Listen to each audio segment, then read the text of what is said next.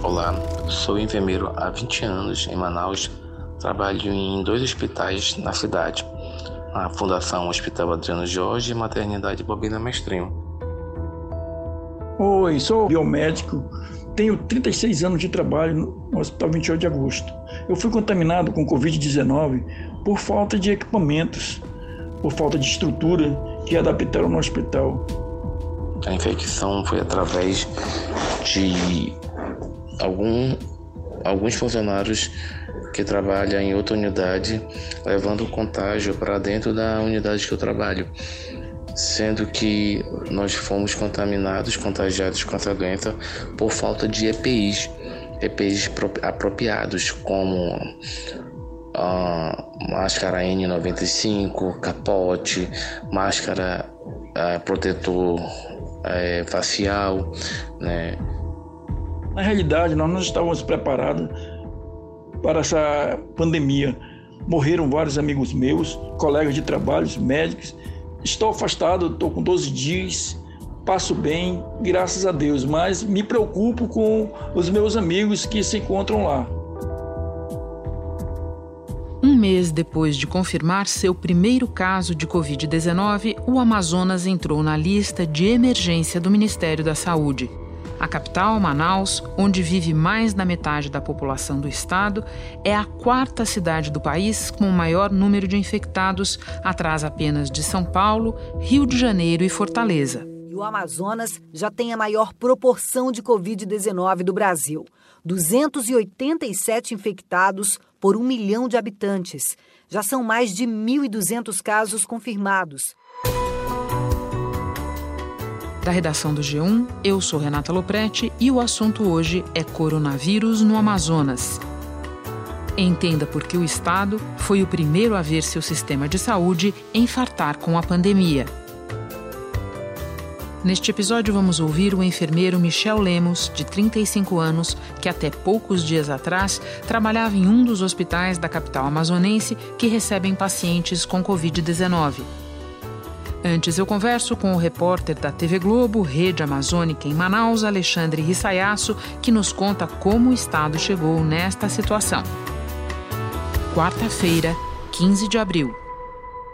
Alexandre, Manaus é a sétima cidade mais populosa do Brasil e a única do estado do Amazonas com leitos de UTI.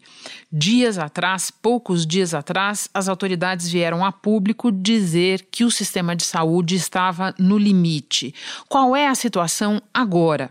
Olha, Renata, a situação continua grave. As, as últimas informações que nós temos das, da Secretaria de Saúde dão conta que o único hospital de referência no estado, que é o Delfim ele continua no limite. Ele não pode mais receber pacientes pra, para serem internados né, na, na UTI por causa da Covid-19. Ele, ele não tem mais funcionários, ele, ele não tem mais médicos, enfermeiros, enfim. Não há mais profissionais da saúde para atender pacientes da Covid-19 nesse hospital. E como é que as internações, como é que os casos estão sendo encaminhados nesse momento? O governador chegou a dar uma entrevista dizendo que o sistema só não entrou em colapso porque conseguiram aumentar a capacidade dele. De que maneira? Em outros hospitais? Conta para nós. Eu estive conversando com o governador. Tem muita gente que ignora isso, talvez por não saber a gravidade né, que é o coronavírus. Talvez, é, quando as pessoas começarem a sentir ou tiverem a perda de um parente, vão começar a entender o quanto isso é grave. Aí o que ele me disse, que o Estado ele está esticando a corda, entre aspas, né? Isso significa que à medida que os casos vão aparecendo, ele vai recebendo ajuda do, de, de outros governos, é, governo de São Paulo e especialmente do governo federal. Essa semana deve chegar uma força-tarefa de profissionais da saúde para trabalhar aqui no estado do Amazonas. E nessa turma tem 10 enfermeiros e 7 médicos que fazem parte da Força Nacional do SUS e também tem voluntários do programa Brasil Conta Comigo do governo federal. Ele recebeu é, agora mais 20 respiradores ele teve um respiro, aspas dele de novo, de mais 15 milhões de reais né, de, de verba do governo federal, que, que vai ser investido na contratação de mais profissionais. Enquanto isso, né, ele está contando com outros três hospitais da rede estadual que servem como apoio para atender pacientes com Covid-19, inclusive pacientes é, nas UTIs. Mas o grande problema é que esses hospitais, esses, esses hospitais de apoio, né, eles sofrem com o problema de superlotação. Então é comum nós vermos, nós encontrarmos nesses hospitais pacientes internados nos corredores, pacientes internados, é, eles, eles ficam deitados no chão em é, caixotes de papelão, né? E também com a falta de remédios. E os profissionais da saúde que atuam nesses hospitais reclamam também que não há equipamentos de proteção individual. Falta luva, falta é, avental, enfim, falta o básico. Nessa segunda-feira, né, a prefeitura ela, ela encerrou as obras do hospital de campanha que eles montaram em seis dias. O governo federal anunciou em construção de um outro hospital de campanha aqui em Manaus, exclusivo para indígenas, mas ainda não tem previsão de quando deve ficar pronto. Vamos recuar um pouco antes de avançar? Lembra para nós como o coronavírus chegou ao Amazonas? O primeiro caso de coronavírus foi confirmado no, no, dia, no, no, no dia 13 de março. E Manaus confirmou o primeiro caso do novo coronavírus. É o primeiro registro em toda a região norte. Portanto, o vírus agora está presente em todas as regiões do Brasil. As... Dia 13 de março foi confirmado o primeiro caso. Segundo a, a Secretaria Estadual de Saúde, foi uma senhora que chegou de Londres, né? E ainda, segundo a secretaria, todos os casos é, de Covid-19 aqui do Amazonas, é, esses, esses iniciais, né? Foram de pessoas que vieram de outros estados e também de outros países, principalmente da Europa. Só lembrando para quem nos ouve, na época o secretário de Saúde chegou a dizer que a rede estava preparada para atender os infectados e apenas 11 dias depois o Amazonas registrou a sua primeira morte de um empresário de 49 anos. Confere, Alexandre? Exatamente, Renata. Alexandre, todo mundo está prestando muita atenção no Amazonas neste momento porque apesar de ele ser o 13 terceiro estado brasileiro em população, ele já é o quarto em número de casos. Quais são as hipóteses para explicar essa disseminação tão rápida, especialmente em Manaus? O que nós vemos nas ruas e o que as autoridades de saúde falam é que a população, infelizmente, ela não está levando a sério o isolamento social. É comum nós encontrarmos, é, é, principalmente em bairros da periferia de Manaus, o, o comércio funcionando normalmente, inúmeras pessoas, várias pessoas nas ruas, é, tendo contato direto umas com as outras, sem nenhum tipo de proteção.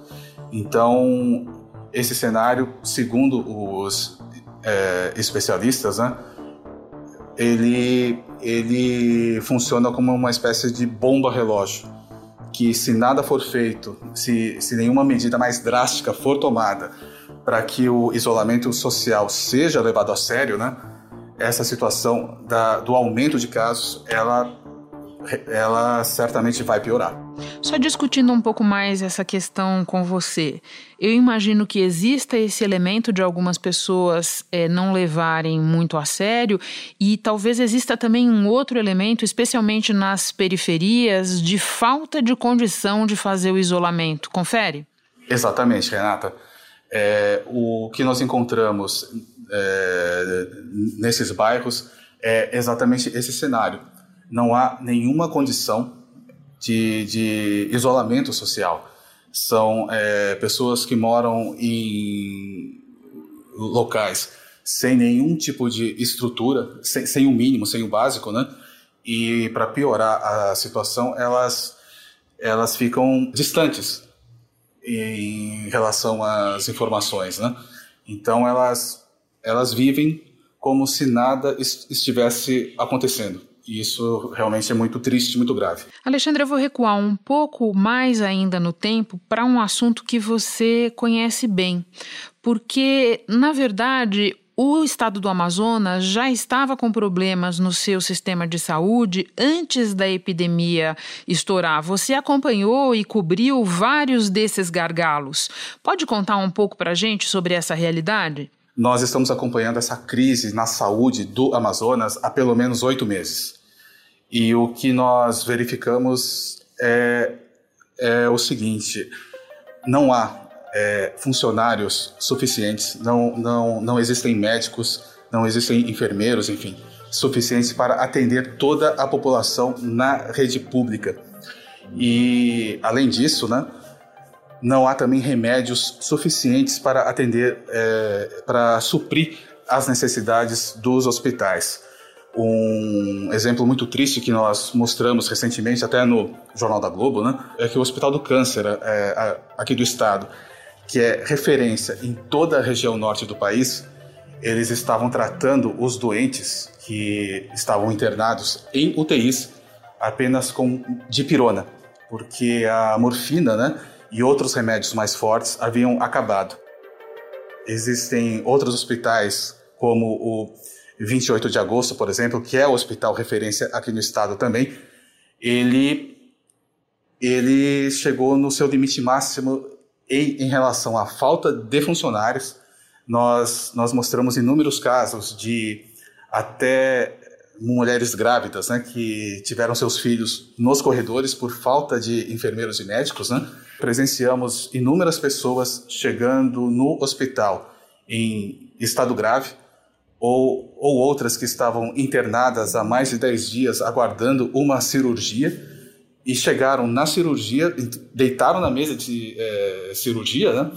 E a cirurgia foi suspensa porque descobriram na hora que faltava um equipamento. Eu me lembro dessa história. E, e olha só, só para complementar todo esse quadro que você está nos descrevendo, é, Alexandre, eu tenho aqui dados sobre falta de leitos de UTI.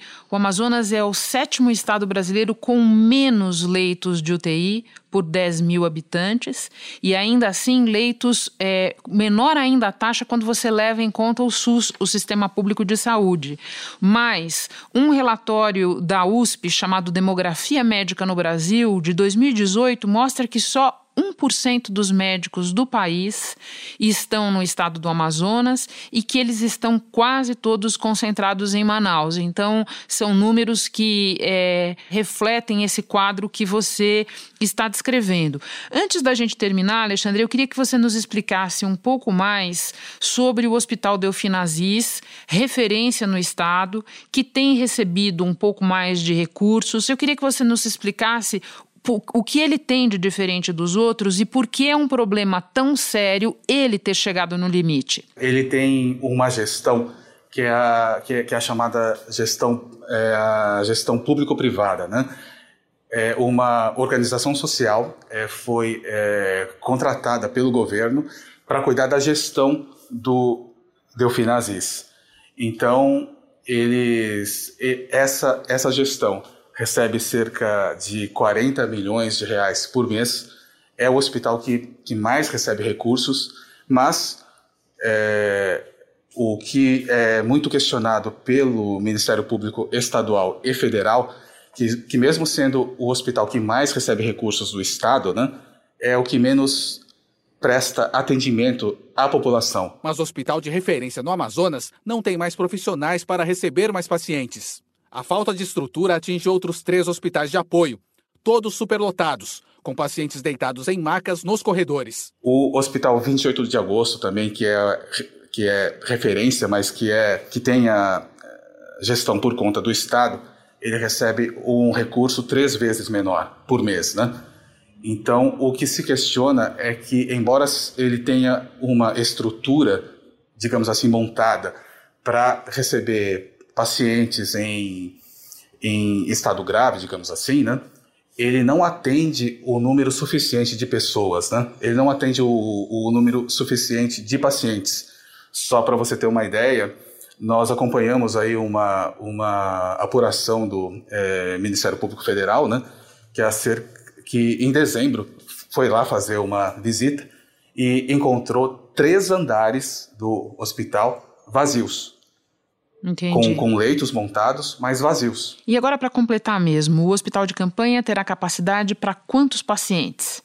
Então, é o hospital de campanha que foi montado pela é, Prefeitura de Manaus, em parceria com uma rede privada de hospitais. Ele foi montado em seis dias. O Hospital de Campanha de Manaus recebeu os cinco primeiros pacientes vítimas de Covid-19. Eles estavam na fila para serem internados no Delfim Aziz. E vai ter a capacidade para 150 leitos, sendo que é, 36 leitos serão exclusivos para UTI. E só para reforçar, né, Renata, são 60 pacientes que estão na fila para serem internados no Delfim e não conseguem, né, por falta de vagas, por falta de estrutura, e que devem ser encaminhados alguns para esse hospital de campanha. Alexandre, eu agora vou conversar com o enfermeiro Michel Lemos, mas antes me despeço de você. Muito obrigada por todas as informações. Bom trabalho para você em segurança aí. Ok, Renata, um, um abraço para você, um abraço para todos. Muito obrigado. Michel, em primeiro lugar, muito obrigada por nos atender em meio a tanta sobrecarga de trabalho. Eu quero começar pedindo que você se apresente para nós a tua vida profissional e também um pouco da tua vida familiar. Bom, eu me chamo Michael Lemos, é, moro em Manaus há 30 anos, é, exerço a função na área da enfermagem, é, sou pai de família de duas crianças é, que moram comigo e uma que mora com a mãe.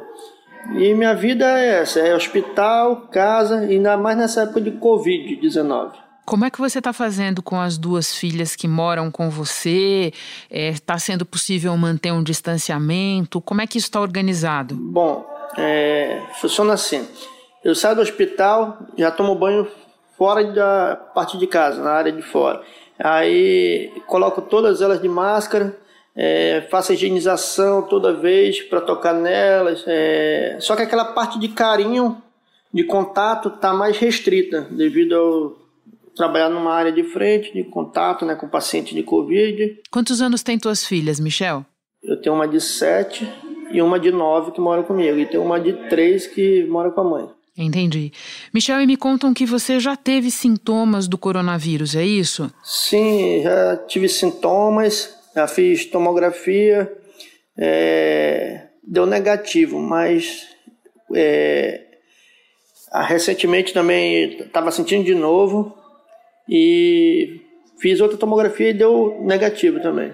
Sabe o que eu quero te pedir? Que compare para nós um pouco o que era o hospital em que você trabalha antes da pandemia estourar e como é que ele está agora. O hospital antes da pandemia estourar era um hospital calmo em termos de material, EPI.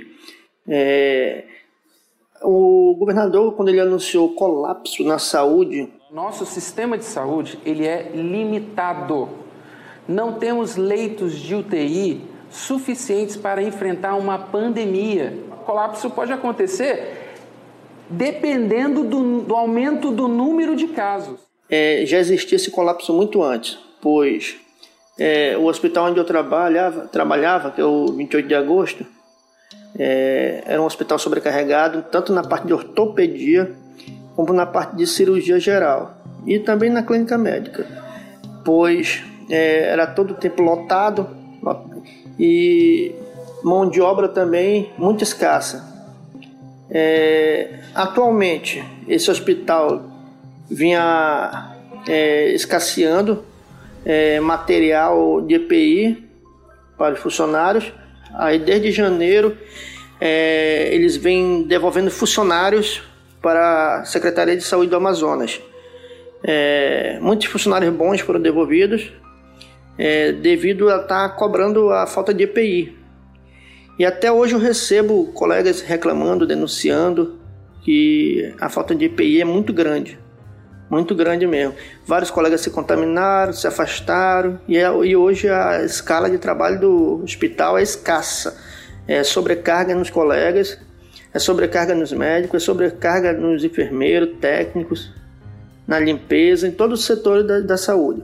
Então você foi transferido e no momento você está fazendo qual trabalho, Michel? Eu vim denunciando muitas vezes o hospital por causa de falta de EPI. Vim cobrando a direção, não, vamos liberar material para os funcionários que estava faltando, né, para combater de frente com, com o Covid-19. E assim, é, aí no dia 1 de abril fui devolvido para a Secretaria de Saúde da Suzano. Creio que após várias denúncias eles me devolveram para como uma punição. Aí atualmente já estou alocado no Hospital Getúlio Vargas, aonde é um hospital excelente. E a situação nas UTIs? O que que você nos conta sobre isso? A UTI hoje em dia ela está sobrecarregada. UTI do Hospital 28 de Agosto existe Covid em todos os cantos do 28 de Agosto desse hospital. É, atualmente, me passaram que tinham 32 pacientes é, infectados lá. E como é que está sendo feita a triagem dos pacientes?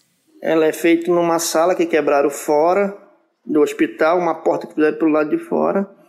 E nessa porta tá entrando os pacientes de Covid, só que botaram um monte de cadeira para eles sentarem um do lado do outro pela entrada da ambulância. Esses pacientes ficam no calor aguardando a entrada. E qual é a política é, com os funcionários é, de grupo de risco e com funcionários que apresentam sintomas da doença? Os funcionários que são é, positivos para a Covid-19 são afastados.